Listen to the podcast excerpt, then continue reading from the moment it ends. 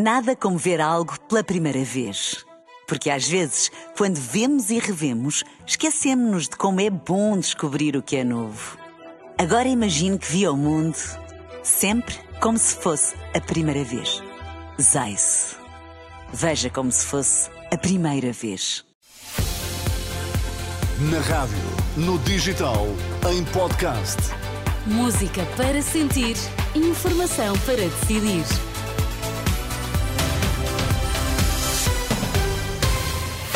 Manhã de sexta-feira, muito bom dia, seja bem-vindo. Vamos saber das notícias que marcam esta manhã. Sérgio Costa. Bom dia. Bom dia, o que é que está em destaque? Produtores alertam, em janeiro os bens essenciais vão subir o preço além do fim do IVA zero. Crianças a partir dos 6 anos a decidir que balneários usam, qual o nome com que querem ser tratados na escola, proposta em debate no Parlamento. E no Desporto, João Fonseca, bom dia. Inês, bom dia. Sporting vence e ganha balanço para o clássico de segunda-feira com o Futebol Clube do Porto. Está com a Renascença, vamos ouvir as notícias agora. A edição de Sérgio Costa. Para além do IVA zero, o preço dos bens essenciais eh, vai subir já a partir de janeiro. Alerta dos produtores que avisam que a instabilidade do mercado pode agravar ainda mais o quadro de aumentos. Mesmo assim, a Confederação dos Agricultores diz não haver razões para grande alarmismo, tema para desenvolver mais à frente nesta edição. Entretanto, a DECO conclui que o cabaz da consoada pode este ano ficar pelo menos 5 euros mais caro do que no ano passado. Com o aproximar do Natal, o preço do azeite e do bacalhau voltou a subir. Uma garrafa de azeite virgem extra pode custar quase 11 euros e um quilo de bacalhau, em média, fica por 13 euros.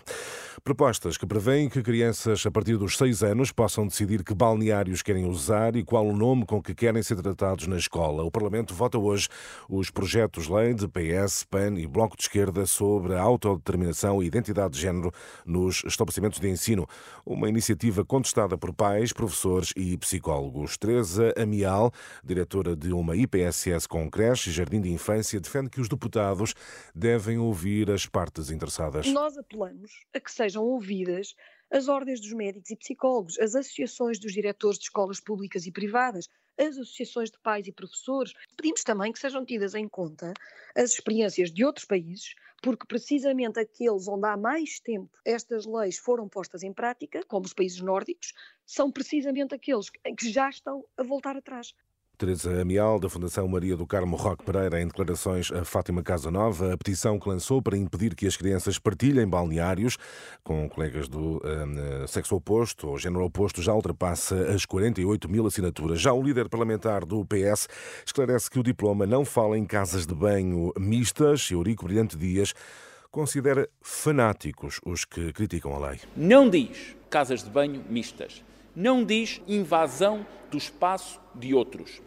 Trata-se de garantir que jovens e crianças têm o enquadramento adequado e por isso a sociedade portuguesa não pode ir atrás de alguns fanáticos que utilizam a mentira as fake news como forma de fazer política. Eurico Brilhante Dias diz que esta é uma norma para garantir os direitos dos mais vulneráveis. Manuel Luís Goxa, Fernando Santos e o ex-ministro da Economia Daniel Bessa são algumas das figuras públicas que manifestam apoio a Luís Montenegro e ao PSD. Assinam um manifesto por uma alternativa reformista e moderada, Manuela Pires. A lista tem uma centena de nomes, há muitos independentes como Manuel Luís Goxa, Fernando Santos ou o maestro Rui Macena, o antigo ministro da Economia de Guterres, Daniel Bessa. Mas há muitas personalidades que integraram governos do PSD. O caso de Miguel Cadilhe é um manifesto onde se apela a uma mudança que passa por uma elevada exigência ética, pela credibilidade na política e no combate à corrupção e ao tráfico de influências. Manuela Pires e o manifesto em que várias figuras públicas anunciam o seu apoio a Luís Montenegro e ao eh, PSD. E cerca de 60 mil militantes socialistas escolhem hoje e amanhã o sucessor de António Costa no cargo de secretário-geral do PS. A votos vão José Luís Carneiro e Pedro Nuno Santos e Daniel Adrião. Além do novo líder do partido, os socialistas vão eleger 1.400 delegados ao Congresso Nacional, que se realiza em janeiro na Feira Internacional de eh, Lisboa. E hoje um protesto que poderá poderá trazer eh, constrangimentos nos aeroportos. Agentes da PSP reúnem-se esta manhã em plenários nos aeroportos de Lisboa, Porto e uh, também uh, Faro. Tempo agora para o desporto. O Sporting termina a fase de grupos com uma vitória fácil, João Fonseca. E sem sofrer golos 3-0, bom teste para o clássico de segunda-feira com o Futebol Clube do Porto. Um gol de Guióqueres, dois de Gonçalo Inácio, carimbaram uma noite tranquila para a equipa de Ruben Amorim. Conseguimos o apuramento, quanto a mim, tranquilamente uh, e a tempo como, como, como tínhamos a obrigação de o fazer, não sofremos golos, perdemos apenas um jogo e esse jogo fez toda a diferença. Uh, depois no jogo de volta com a Atalanta uh, víamos ter ganho o jogo, quanto a mim. Uh, não o fizemos e aí ficou a diferença no grupo. Ruben Amorim, os Leões avançam para o play-off, esperam pelo adversário no sorteio de segunda-feira ao meio-dia. Shakhtar Donetsk, Milan, Feyenoord, Young Boys, Lens e Galatasaray são possibilidades. Braga e Benfica também ficaram ontem à noite a conhecer os possíveis opositores nesse play-off. A Roma de Mourinho, Rui Patrício e Renato Sanches, ou ainda Friburgo, Marselha, Sparta de Praga, Toulouse, Rennes e Karabakh. João Fonseca e as notícias do desporto. E Sérgio, já que nos vieste trazer a má notícia, que temos novo ano, preços mais altos. É verdade. É, o que é que antecipam os produtores produtores ouvidos pela Renascença. Que os preços dos bens essenciais vão mesmo aumentar de imediato em janeiro e para além do fim do IVA zero. Podem agravar-se devido à instabilidade do mercado. Avisos de Luís Mira, o secretário-geral da Confederação dos Agricultores de Portugal, que aponta à Renascença vários fatores que podem, de facto, fazer subir os preços dos produtos. O fim do IVA zero, para se em janeiro isso vai acabar, essa subida é, eu diria, imediata. Segunda questão tem a ver com a compensação que existiu aos agricultores uh, pelo aumento dos custos de produção, que é outra parte do IVA zero, e que também uh, já terminou.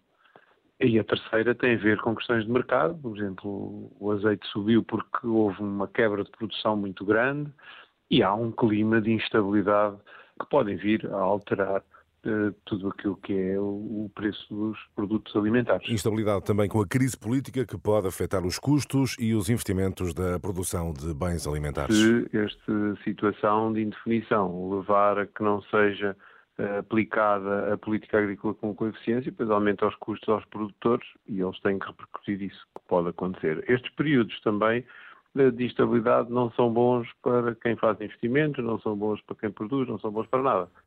Luís Mira da CAP, Ana, ele diz que, enfim, apesar da subida dos preços, não há razões para os consumidores ficarem alarmados, mas em janeiro os preços vão subir.